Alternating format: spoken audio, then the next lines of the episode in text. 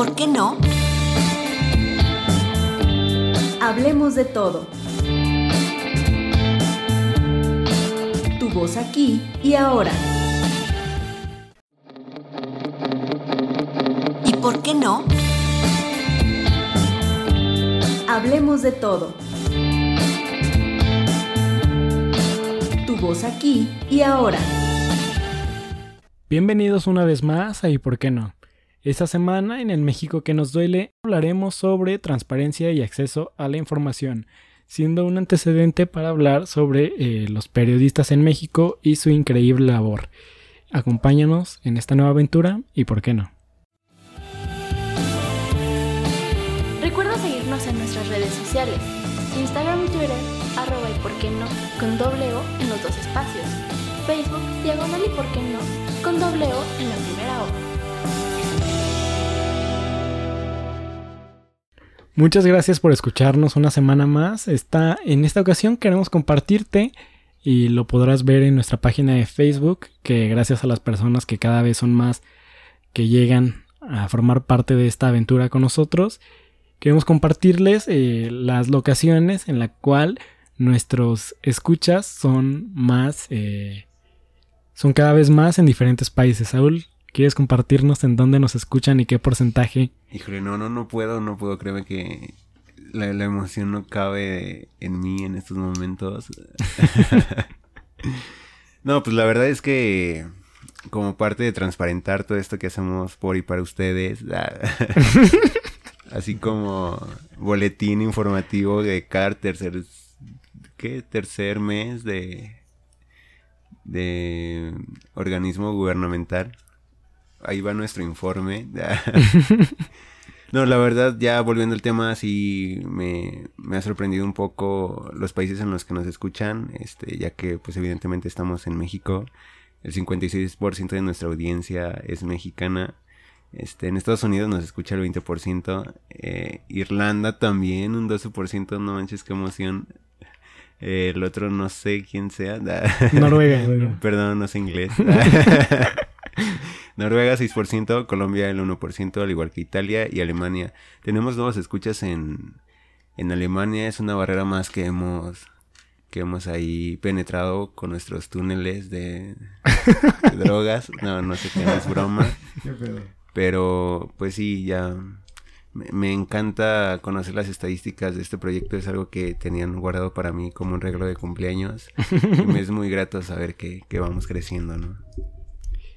Créanme que este tema es una cosa que, el equipo de planeación eh, le tomó algo de trabajo definirla porque eh, entra en el México que nos duele ya que tiene muchas eh, implicaciones en la vida del mexicano y que es un tema que pues muchas veces se utiliza para pues más que generar una mejor democracia o promover una mejor democracia pues se utiliza para otros otros aspectos que eh, la información es muy valiosa y lo que, como dirían por ahí, lo que no se mide no se cuenta, en ocasiones es tergiversado de muchas formas.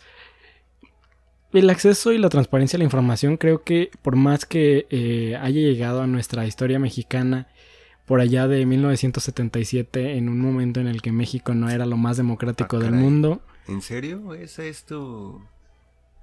Ese es mi dato. Tu dato. ¿Cuál tienes tú, Saúl? Eh, no, dale, dale. No, es que eh, estaba revisando un archivo del INAE eh, en el que nos mencionaba que en México a partir de 1977 se consagró en el artículo sexto el, derecho a la ciudadanía por obtener información relacionada a lo que hace el gobierno. Pero pues en esa época sabemos que democráticos no éramos. Eh, vivíamos en un tiempo en el que estaba el. En, a lo mejor en sus finales el partido oficial. Pero eh, en 1977 se anexa que el derecho a la información será garantizado por el Estado.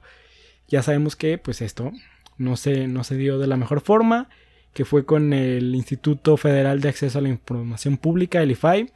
Pero eso fue hasta el 2002, ¿no? Sí, Pero pues hubo un montón de reformas en el 2000, o sea, se creó en el 2002 este organismo, en el 2006 hubo reformas, en el 2014, en el 15, en el 16 y recientemente tuvimos un nuevo, un nuevo documento para llevar el, el orden de, de esta mecánica. Pero para no meternos en cosas que podrían ustedes leer o pues documentarse con los especialistas. El tema aquí es que qué tanta quiero quiero que nos no, no sé si estén de acuerdo que nos vayamos a tres aspectos. ¿Qué tanto fortalece el acceso y la transparencia de información en las instituciones? ¿Qué tanto eh, realmente se incluye o qué tanto fortalece el proceso democrático en un, en un sistema como el mexicano? y qué tanto afecta o disminuye en los niveles de corrupción que vive un país como México. Sí, está bien. Estoy tomando nota, ¿eh? porque son, creo que, elementos muy importantes para el análisis, un poco que tienen que ver con el fin de, de consagrar este acceso a la información, este derecho en, en la Constitución que sabemos si bien ha estado ahí desde el 77, no es hasta el 2001 que vio materializado este pues mm, los primeros sí los primeros pasos no los primeros esfuerzos o los esfuerzos de años anteriores este los veo visibles hasta el 2001 es algo que quiero aplaudirle y yo creo que de lo único que, que es plausible de, de la gestión de del nuestro señor querido de las botas presidente de las botas. El hombre que no pudo. El hombre humilde que no tiene que comer. Ay, muchas gracias, señor. le mando un abrazo y un panecito le voy a llevar a su rancho. este, de todos modos está cerca. Como veía hace poco, bueno, no, yo creo que no tiene nada que ver. Este, Tú da los abuelos, tus Un periodista le, le preguntaba a Fox en Twitter que si había comido y que si no era así lo invitaba a su casa a comer, pero que comía y se fuera. Le dijo, pero eso sí, comes y te vas, como alguna vez se lo dijo a, este, a Fidel, ¿no? Sí.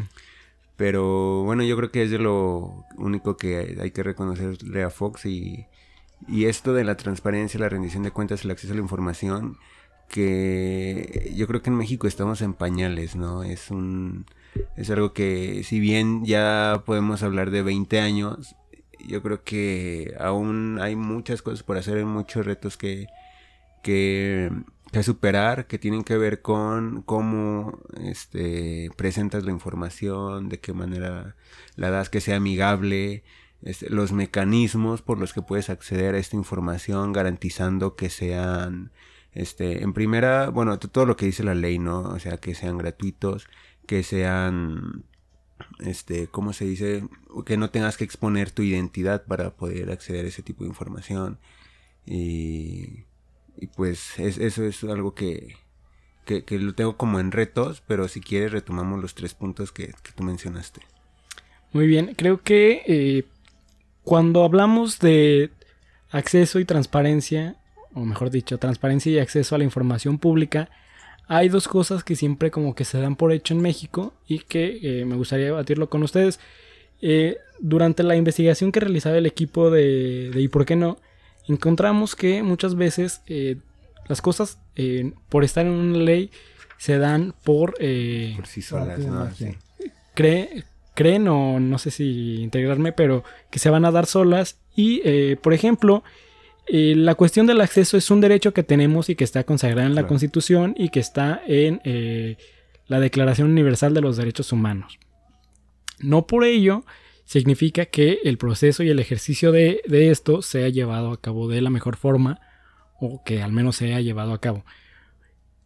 En una de las investigaciones que, realizábamos encontramos que el tema, específicamente en México, más que pues tocar el tema de las leyes, que como sabemos tenemos una constitución hermosa, el tema está en la cuestión de las políticas públicas en relación a la transparencia. Como lo mencionaba Saúl, y creo que te fuiste muy rápido, para aquellos que les gusta la información precisa, veraz y, y, que no se quedan tanto en el tema de la discusión, el tema de la transparencia implica que debe de haber una disponibilidad de la información. O sea, debe haber políticas públicas enfocadas a que todos puedan acceder en las mismas condiciones, ya sea en los medios digitales, que como lo hablamos en nuestro capítulo pasado, hay una brecha en México que pareciera que ignoramos o que pues, no importa porque las ciudades pues parece que son privilegiadas y que lo que vive la gente alrededor de ellas no importa. Que el contexto del funcionario público es el mismo que el de toda la ciudadanía, ¿no? Parece que se hacen políticas focalizando a un grupo cuando no ven la diversidad de y los matices que hay en México, ¿no? Algo que siempre hemos mencionado y que en este este hablar de transparencia de rendición de cuentas como un derecho nuevo y con dinámicas que bueno, no, no sé qué se está trabajando en consolidar, deja mucho de ver las, las deficiencias que hay al, momento de hacer política pública. Y que bueno, no sé si detenerme en algo que acabas de mencionar, en el tema de la rendición de cuentas. Eh, es una cosa que también integra o debería de ser integrada en una política pública porque algunos dirán que tiene que ver el acceso a la información, la transparencia en un capítulo del México que nos duele y sencillamente tiene que ver con eh, la cuestión de un gobierno democrático que integra la población que tiene y que más que una cuestión eh, mencionaban en algunos artículos que generar confianza, o sea, la democracia es el sistema político por excelencia en el que más desconfianza hay y por eso se crean mecanismos de contrapesos y balances. O sea, la importancia de este tema es que tú como ciudadano que nos escuchas, más que eh, sufrir por las innumerables razones que hay en un país tan diverso, tengamos una oportunidad de que las situaciones que vivimos cambien o podamos exigir acciones contundentes o más que contundentes acciones con procesos y planeación eh, específicas para que se lleven a cabo. Otra cosa que quiero mencionar, ya pasando al tema de la política de transparencia, y que, repito, Saúl se fue muy rápido en el primer punto. Perdón, perdón. es el tema de la calidad y la utilidad de la información que se nos presenta. Porque muchos dicen, la información ya está en nuestro portal web, ya cumplimos con la norma, es cuestión del ciudadano que eh, pues informe. Siempre la cuestión es, el ciudadano tiene la culpa, que en ocasiones sí, pero no es toda la responsabilidad o tarea del ciudadano, porque pues qué calidad de información eh, presentas y qué tanto de esa información es útil realmente. Sí, por supuesto. Eh, pues justamente es este tema de qué es, qué es la información que se solicita y qué es lo que nos dan, ¿no? O sea, para empezar, no hay una cultura de solicitar la información y de, y de el ciudadano mismo estarse informando. Y ahora, las personas, los ciudadanos que realmente cumplen y van y piden información a algún, algún órgano, público. algún, algún órgano de, de, gobierno, algún órgano público, pues se encuentran con que, pues por ejemplo, no hay una respuesta de la solicitud que ellos hacen al menos en los plazos establecidos. Y eh, pues hay entrega, hay entrega de información incompleta, incluso tal vez ustedes que nos escuchan, nosotros hemos pasado por el hecho de solicitar información y que te manden, que sí te respondan en el plazo, pero solamente te responden con un link que te lleva a una página donde realmente no hay nada, pero ellos están diciendo que te respondieron. O también el tema de entregar la información o entregar una información que no corresponde con lo que tú solicitaste o pues decir que de plano no, existe esa información, que de hecho son los cuatro puntos principales de, las fallas que se encontraba, que encontraba el, el INAI, eh, pues respecto a este, a este tema de la, de la del acceso a la información y de la transparencia sobre los recursos de revisión que se pedían a los órganos de gobierno. Es que sí hay un reto muy grande en, en, cuestión de la calidad de la información que se transparenta porque sabemos que uno es tu derecho de acceso a la información donde tú puedes pedir la información que tú quieras y te la tienen que dar mientras no sea reservada por cuestiones de interés público, de seguridad nacional. Y otro es la transparencia, ¿no? Esta que llaman la proactiva o, no sé, ese es la, el término que le dan en las instituciones o al menos las unidades de transparencia donde hay unas obligaciones que tienen todos los entes públicos autónomos, este, de todos los niveles de gobierno y hasta personas que, ejercen este eh, recurso público por em, informar o por publicar, quizás no informar, sino por publicar información que, que es obligatoria sobre ya sea contratos, este, licitaciones, las cuentas, em, programas, hasta, no sé, tabuladores de, de ingresos y, ese tipo de cosas que por ley eh, lo tienen que publicar, ¿no? Y, y ahora el, la deficiencia que yo veo es la manera en la que se publican las cosas, muchas veces, y me ha tocado en un ejercicio también de, pues de conocer la información y saber que son cosas que ya deberían de estar publicadas. Entras y no está actualizado o solamente cargan un link ahí que dice que tiene la información en el momento de abrirlo no hay nada o sea, el problema acá es que no hay quien fiscalice. Esto se lo recalcaba muy bien a, a la directora de la unidad de transparencia de nuestro municipio. Le, le preguntaba si está bien, ¿no? La transparencia, la, el acceso a la información, ¿no? Tú, me puedes, tienes que responder cualquier cosa que yo te pregunte mientras no tenga que ver con cuestiones de interés público y de, y de seguridad, que no sea información reservada. Pero ¿quién me va a garantizar que la información que tú me des sea verdadera? Y que no te bajaste lo del año pasado y así no como el, informe del, año pasado y le cambiaste el año a que es el de este año y, y ahí me la diste. O sea, yo como compruebo que la información que me está dando una unidad de transparencia es la correcta, es la verídica. ¿Ustedes quién los fiscaliza a ustedes? O sea, ¿quién verifica que la información sea oportuna, sea la precisa? No hay nadie. Y yo creo que pensar en alguien que los vigile, que los controle, sería hacer una administración pública todavía más robusta, más cara. Y, y, regresamos a lo mismo que, que la solución aquí era lo que yo creo que coincidimos en eso al final después de una buena discusión, que esto es de buena fe. O sea, dices que esto de la transparencia, el acceso a la información tiene que ser de buena fe el problema es que muchas veces la buena fe del ciudadano eh, como que medio hace temblar, a la institución y no te entrega la información o sabe que si la publica ya está alguien esperándola como para alimentar su, su derecho a, informarse y quizás armar otro tipo de cosas como investigaciones, notas periodísticas y es algo a lo que los gobiernos le tienen miedo y, y pues e, está muy complicado, ¿no? Cuando un derecho lo, lo, fundamentas en la buena fe del funcionario que quizás no sea capacitado, no tenga el, conocimiento para manejar bases de datos y todo lo que esto conlleva es muy complicado. No, y que ahorita que mencionas que a lo mejor podría ser del año pasado, no, mm, creo que no, no, no sé qué pensar, pero creo que sería muy difícil que ocurra o sería muy descabellado que un organismo tuviera los pantalones para, para hacer eso. Pues sí me he encontrado con, pues ya ves, ¿no? Las portales de transparencia, entras y están las obligaciones y, puedes entrar a una obligación, entonces ahí te aparece de esa obligación las cosas que tienen que publicar. Y hay veces que encuentras el, el archivo ahí cargado en la hoja de Excel y no hay nada, ¿no?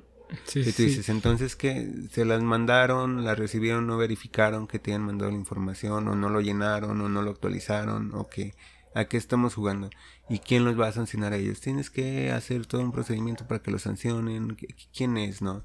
Quien te está garantizando tu derecho no te no se empeña en garantizártelo al 100. Ahora sabemos que ponerle a alguien que los verifique no es la solución no, y es un trabajo enorme que hay. Sí, Además, eh, al ser un derecho que digo, está en pañales, también muchas de las dependencias gubernamentales pusieron al secretario técnico B o al auxiliar administrativo nivel Y ah, encargado del, de, de, la unidad de transparencia, ¿no? Entonces a lo mejor no es gente tan capacitada que no sabe cómo manejar la información, que quizás si pides una versión pública sobre algún contrato eh, pueda violar los derechos este, no sé, lo- los datos personales de algunas personas por no conocer formatos, por no conocer ese cómo tratar la, la información al momento de hacerla pública.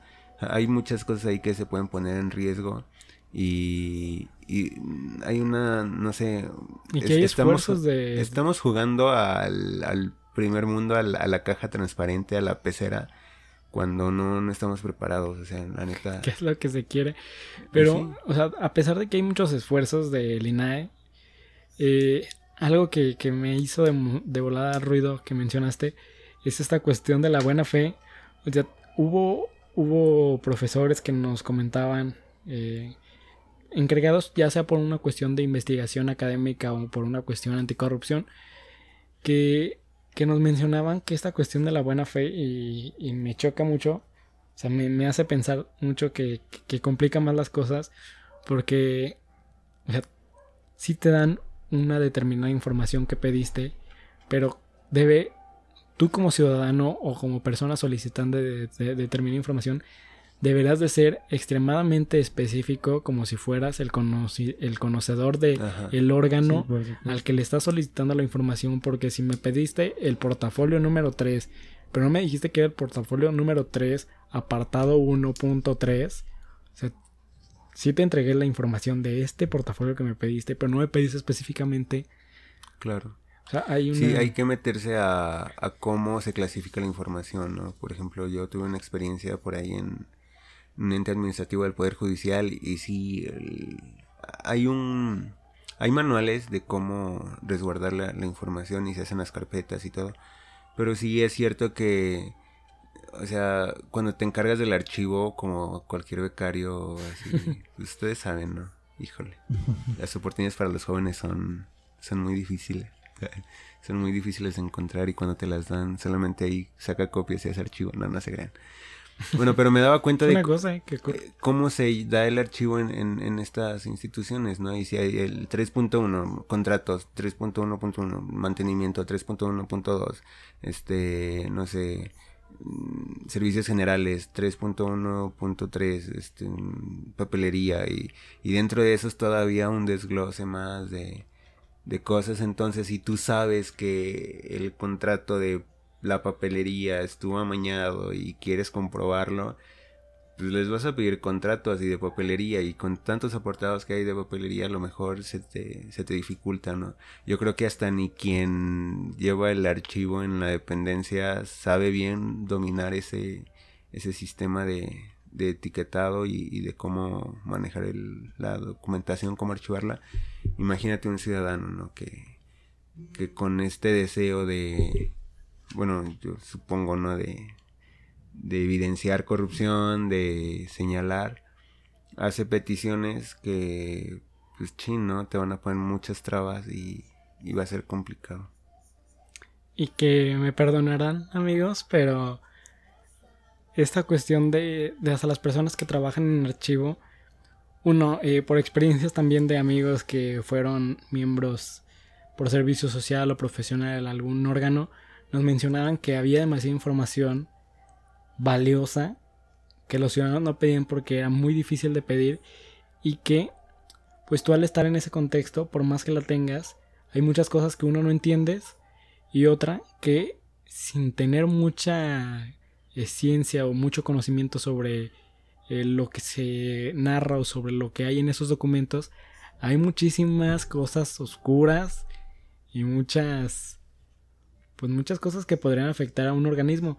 Pero a lo que iba, eh, Carlos Fuentes caricaturiza este, este, esta cuestión en la cuestión de la silla del águila. Recuerdo que leíste esa obra, Saúl. Y cuando el papá de Ricardo Flores Magón eh, le platica a Nicolás Valdivia, el protagonista de la novela, el tipo de información a la cual él puede acceder con la facilidad que ningún otro ciudadano podría acceder a ella, lo encuentra y es la única forma en la que logra eh, derrocar a su oponente. Pero bueno, a lo que voy con esto de Carlos es que también hay una división entre el tipo de personas que pueden acceder por una u otra razón a información determinada y que solamente lo utilizan para determinados intereses. Pero que bueno, eso ya es una cosa que, que supongo no debe entrar en esta, en esta conversación del día.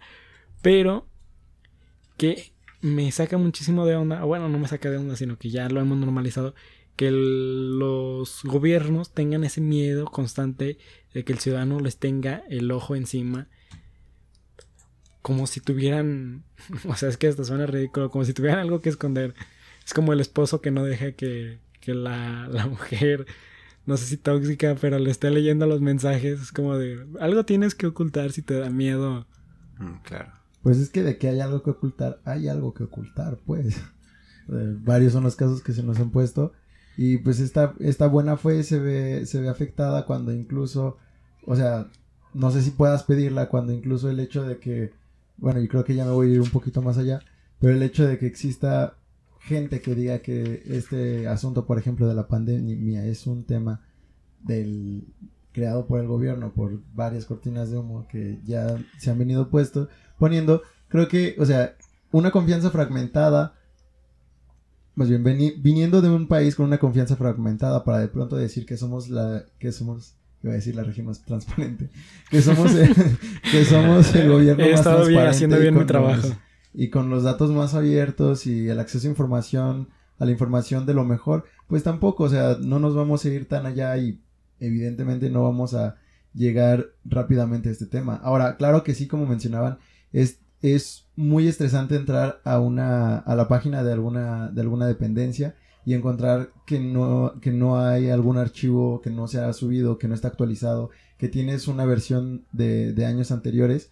Y, y sí, pero también hay que ver que hay un, que hay una brecha de edades de las personas que están dentro de las mismas dependencias, que están en el gobierno y que muchas veces ni siquiera les importa estar trabajando con estas plataformas y que justamente... No, no, más que no les Es importa. que no, no es que no les importe, es que hay una obligación por transparentar ciertos capítulos, ¿no? C- Ciertas Sí, cosas. evidentemente hay, un, hay una obligación. Sí, pero más que no quieren, creo que es de- una cuestión de... Una cuestión, eh, ¿cómo decirlo? Este, organizacional, de, de competencia, No sé, sino...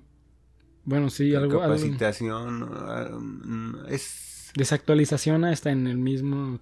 Una cuestión interpersonal más que tecnológica. Ajá. Que ya de por sí hay unas cosas ahí criticables. Sí, o sea, a lo que voy es traer este punto sumando a la, sumándolo a la, a la discusión y decir, pues, o sea, realmente estamos muy mal en este, en este rubro y pues efectivamente estamos en pañales y pues nos falta mucho para decir que tenemos un acceso libre a la información. Pero creo que eh, deberíamos de, de seguir promoviéndola sin intentar eh, simular, Descalificar o...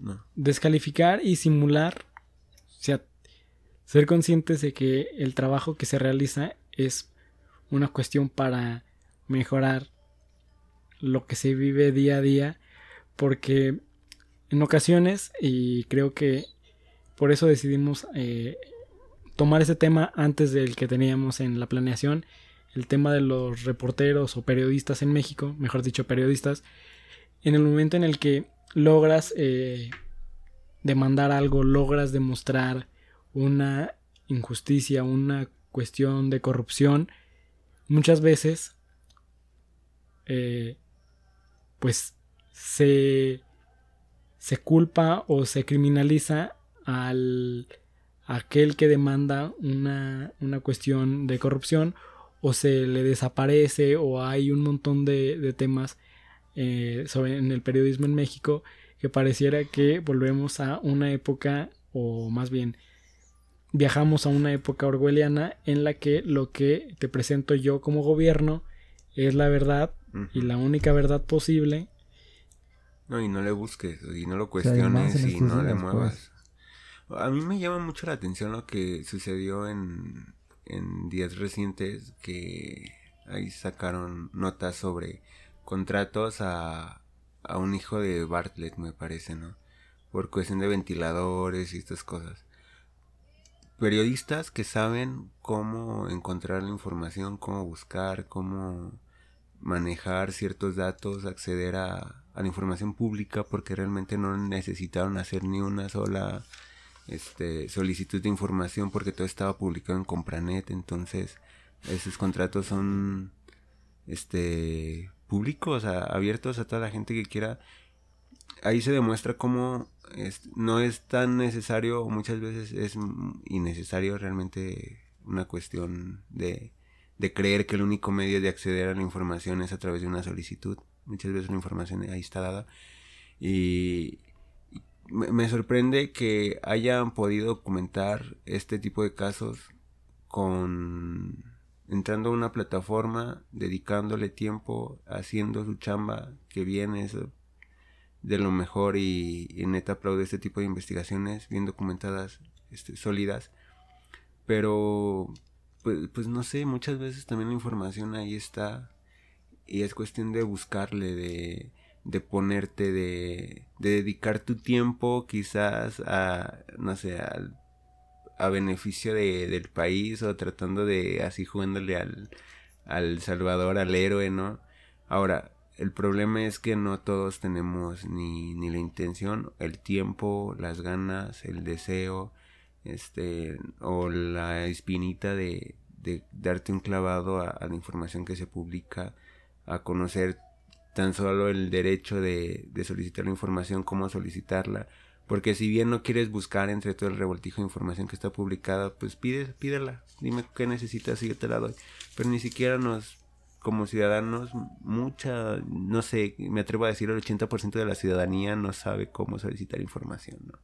Y yo creo que me estoy yendo muy, muy abajo. No, no sé, sería interesante buscar ese dato, solicitarlo a la unidad de transparencia, no, se crean.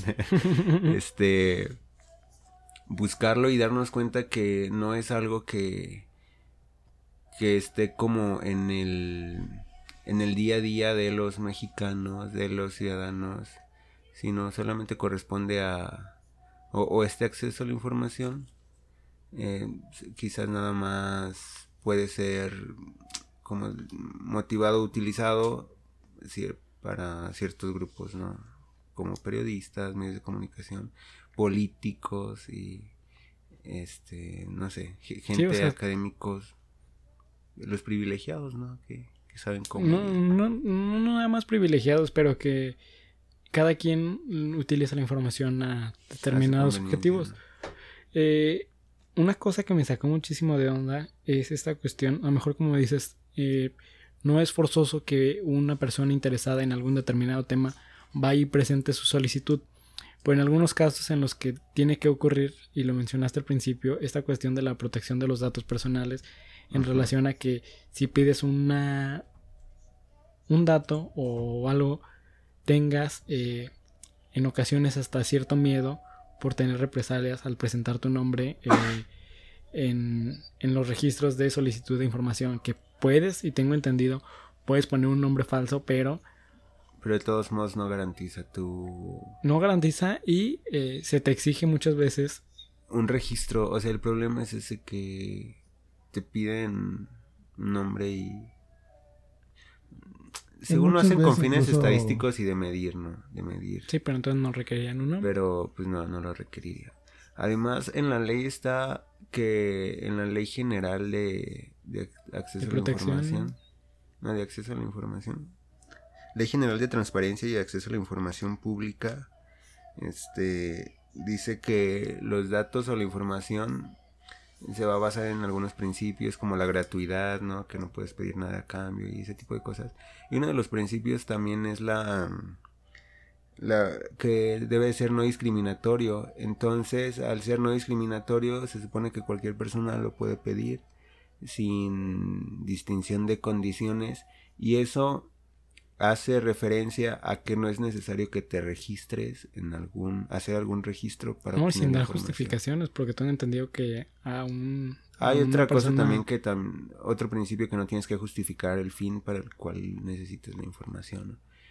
Y creo que también cuando necesitamos información, o al menos acudes a la ventanilla en la dependencia, siempre vamos y decimos, no, es que es con fines académicos. Así como que no, no, no, piensen que... No piensen que estoy... Que estoy en contra de ustedes o quiero buscar una manera de desprestigiar o dar un golpe, sino es con fines académicos. Y es un poco también la recomendación que se nos da, ¿no? Este, cuando pidan información, híjole, si pueden mencionar, si vas presencialmente, eh, di que es con fines académicos. y ahora justificar tu derecho en una cuestión académica, yo creo que también habla de, de la dinámica un poco de disputa que hay entre la ciudadanía activa y, y los funcionarios, ¿no? Las dependencias o el gobierno en general, el Estado como tal. Y que me pareció también una cosa medio ridícula es que en, el, en muchos organismos recientemente han puesto como que necesitamos reporteros valientes. En México los, los hay, hasta los ambientalistas que han Ajá, asesinado. Asesinado. Mucho activista. Y. Y que muchos dicen. Mira, creo que estoy en una cuestión, hasta un debate interno entre el Miguel eh, ciudadano y el Miguel que pues que busca que los ciudadanos formen parte más de su realidad del día a día en esta cuestión de sí, hay que como ciudadano tenemos que salir a exigir a nuestras autoridades, tenemos que exigir y tenemos que presentarnos.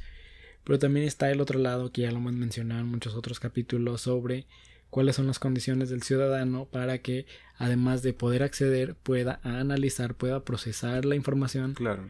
Pero bueno, es una cosa que la tarea de muchos periodistas ha sido muy valiosa en México y ha desenmascarado muchas, muchos aspectos de corrupción y de criminalidad dentro del Estado que hablaremos en nuestro próximo capítulo, pero que eh, nos muestra que el tema de acceso y transparencia en, en la información pública es un tema enorme y que no vamos a abarcar en este capítulo. Pero, eh, pues está ahí. Y sí, yo creo que lo que mencionaste nos da pauta para, para entrar al segundo rubro que, mencionaste al principio sobre cómo este derecho eh, fortalece la democracia en México, ¿no? Yo creo que es una una de las causas, como lo mencioné al principio, ¿no? Uno de los, de los motivos de, de generar estas leyes y garantizar este derecho, el fortalecimiento de la democracia. Yo, yo no veo democracia sin transparencia, sin acceso a la información, pero este hablamos de que, bueno, al, menos en mi parecer es algo que no toda la ciudadanía puede disfrutar, por las condiciones en las que en primera se da la información, los medios para acceder a ella, y la otra, la condición misma de, tu persona, ¿no? Que quizás estás más preocupado por el trabajo, por otro tipo de cosas, que por saber cómo vamos, cómo está la cuenta, o hasta, no hablamos de cuestiones de investigación y de procesar la información, sino nada más el consumir, el ver qué onda, a ver la deuda pública en el municipio, cómo está. es, algo, me interesa más saber que no debo yo y... Que no le debo a Coppel, ¿cuánto que no le debo a Coppel, que las finanzas del Estado, ¿no?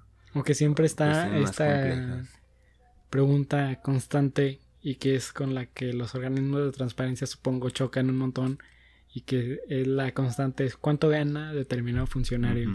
eso es... No, y además al... Híjole, yo creo que a lo largo de la historia lo, lo hemos visto, o sea, por más que ya esté consolidado bien el derecho en pañales, como sea, la dinámica de, de cultura política en, de los ciudadanos en México se limita a participar solamente en las elecciones, como ya lo hemos mencionado, o cuando se ve, te ves agravado, agraviado, creo es la palabra, por el Estado, ¿no? O sea, si no me tocan a mí, yo no pido información y no me involucro. Solamente cuando me veo afectado yo en mis intereses o algo cercano en mi entorno es cuando pregunto, ¿no? Bien en esta charla con la encargada de la unidad de transparencia municipal decía es que es muy bonito cuando la gente se acerca y pide información. Si un señor que cruza a diario por un bulevar fue a, la oficina y nos preguntó que por qué estaban haciendo un puente, que él no quería un puente ahí, y que por qué, y esto, ay no, bien bonito el señor ahí pidiéndonos que por qué, y fue ahí al acceso a la información. Y digo, ¿cómo hasta, no sé, da, risa pues este tipo de cosas de, es que si quieres puedes. Pues no, seguramente el señor se vio afectado porque él pasa en su bicicleta, entonces le van a destruir la ciclovía para hacerle el puente Y pues ahí es donde se O, molestó. eh, no sabe- O se no- dio cuenta de de su entorno y dijo, "Ah, ¿por qué? No les dijo, frénenlo. Preguntó por qué. Dice, sí, ¿y con eso qué haces? O qué Pues, significa un puente en términos de seguridad en un, en un municipio como León, que cada día es mucho más difícil. Pero bueno, a lo mejor yo me estoy yendo a la otra cosa. O sea, la neta es que pedir información no creo que nos ayude en el crecimiento democrático del país. Saber qué hacer con ella, sí. O sea, entonces el derecho garantizado me dice poco cuando no lo, no lo, no, no, no lo manipulo, no lo hago un arma, una herramienta. Cuando lo, no lo hago mío, cuando no lo hago parte de mi ciudadanía. Exacto, cuando bien puede estar ahí la información y no la opero, no, no hago nada con ella y pues sirve de poco. Porque como lo decíamos a lo mejor en algunos otros capítulos, o sea, podemos vivir en un mar de desinformación con todo el bonche y infinidad que hay de datos que se pueden generar, pero pues de qué sirven. Como hoy en día que tenemos una sobreexplotación de información, pero cuánta de ella nos es útil, cuánta de ella puede ser veraz y cuánta de ella no te cataloga o, o hasta te estigmatiza por determinada posición o por determinado hasta medio del que te informes te, te, te coloca en un lado de la balanza O en otro. o en otro, ¿sí? Sí, sí, la verdad es que sí. Y un poco lo que viene el, el programa siguiente, hablar de periodismo, yo creo que ahí sí nos meteremos en cómo la información abona y consolida la democracia, ¿no? O al menos trata de generar una ciudadanía más activa, un poco más politizada, y eso en términos generales es, no sé, es un milagro del Señor. ¿Algo más que quieran agregar a esta transmisión? Pues hay que ser, hay que intentar como, como siempre, como siempre proponemos acá, intentar ser ciudadanos de tiempo completo. de lo Ciudadanos cual de, primera. ciudadanos de primera, de tiempo, no, o sea, de tiempo completo está intentar preguntarnos por esto, digo, tan solo al menos estar acá escuchándonos puede que no sea, como siempre, no, nunca hemos dicho que seamos los los expertos en nada, pero ya es un acercamiento que tal vez en, en términos más simples de los que te vas a encontrar en otro lado, ya es un paso, ¿O no? ¿o no? Yo, yo, yo quiero concluir con esto, que el conocer tu derecho a tener información y conocer cómo funciona la dinámica de transparencia debe de ser incluido en, no sé, en la educación básica, ¿no? O sea, hay que volver a, cuestionarnos qué es ser ciudadano, qué, y todo lo que eso implica. Más allá de que lo pongas en práctica o no, hay que conocerlo. Yo creo que aquí en México esto pues sí se garantiza, pero unos cuantos tienen la idea de más o menos qué es y no todos lo, lo operan como debe de ser. Pero bueno, ya esa es una decisión yo creo que personal, pero al menos sí hay que conocerlo y que tampoco esto va a terminar con la corrupción porque pues sabemos que la corrupción se puede dar de muchísimas maneras Sí, claro. y, y esto de la corrupción creo que nos podría dar para un tema más adelante.